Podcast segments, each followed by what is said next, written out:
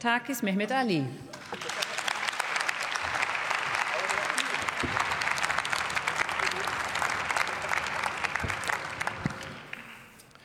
Sehr geehrte Frau Präsidentin, meine sehr geehrten Damen und Herren, an erster Stelle muss ich mich aber bei der Fraktion Die Linke erst dafür bedanken für diesen Antrag, weil Sie geben uns einfach noch mal die Chance, diesen großartigen Koalitionsvertrag noch mal vorstellen zu dürfen, nämlich unserem Bürgergeld. Also vielen, vielen Dank.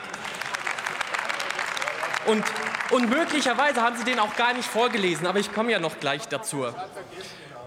Und meine sehr geehrten Damen und Herren, das liegt vielleicht auch daran, weil Sie eine, Sache, eine wichtige Sache verkennen. Bei unserem Bürgergeld geht es nicht nur darum, dass wir eine sozialrechtliche Reform voranbringen, indem wir die Arbeitslosenversicherung verändern, sondern es handelt sich hierbei um ein neues gesellschaftsstärkendes und teilhabeorientiertes Konzept, meine sehr geehrten Damen und Herren.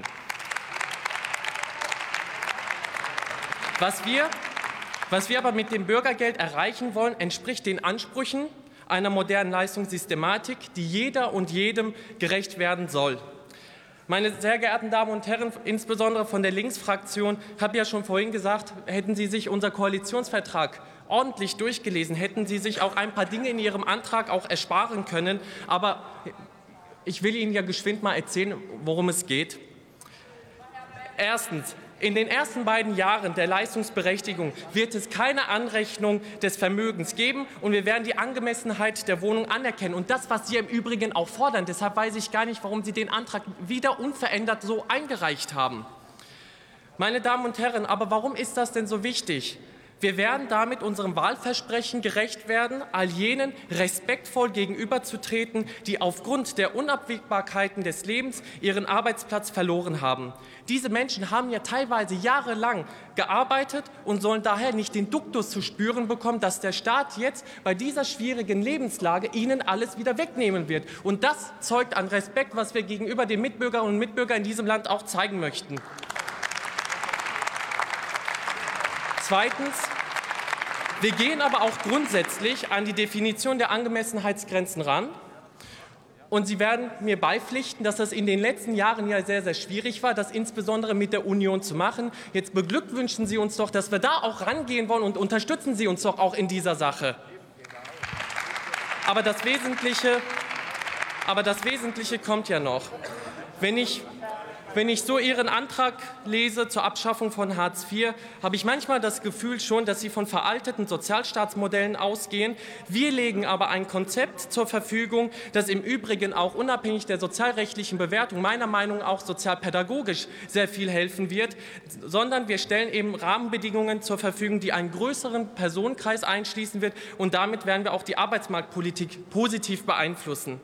Während Ihr Antrag sich hauptsächlich mit Geldleistungen beschäftigt, werden wir im Gegensatz zu Ihnen die Lebensziele und die Wünsche der Menschen in den Vordergrund stellen.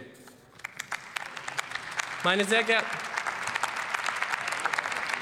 Meine sehr geehrten Damen und Herren, wie wie schon bereits erläutert worden ist, wir machen das durch einen potenzialorientierten Ansatz. Wir versprechen Beratung auf Augenhöhe und werden vor allen Dingen wieder das Vertrauen in die Institutionen wiederherstellen.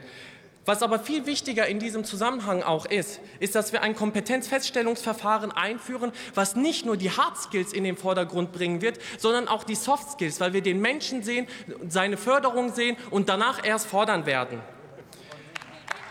Wir werden wir werden in diesem Zusammenhang auch die Eingliederungsvereinbarung abschaffen und durch eine Teilhabevereinbarung ersetzen. Und ich möchte Ihnen noch etwas Wichtiges mitteilen.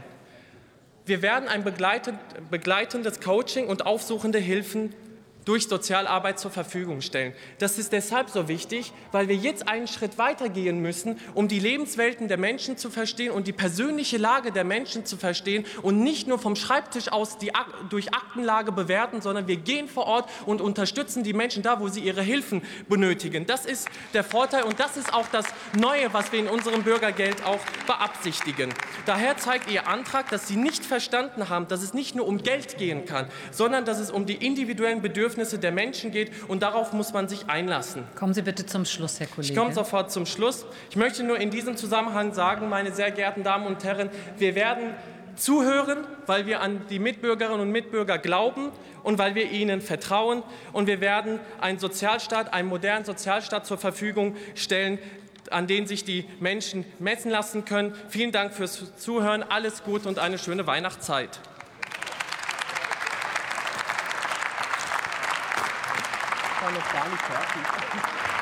Vielen Dank, Herr Kollege.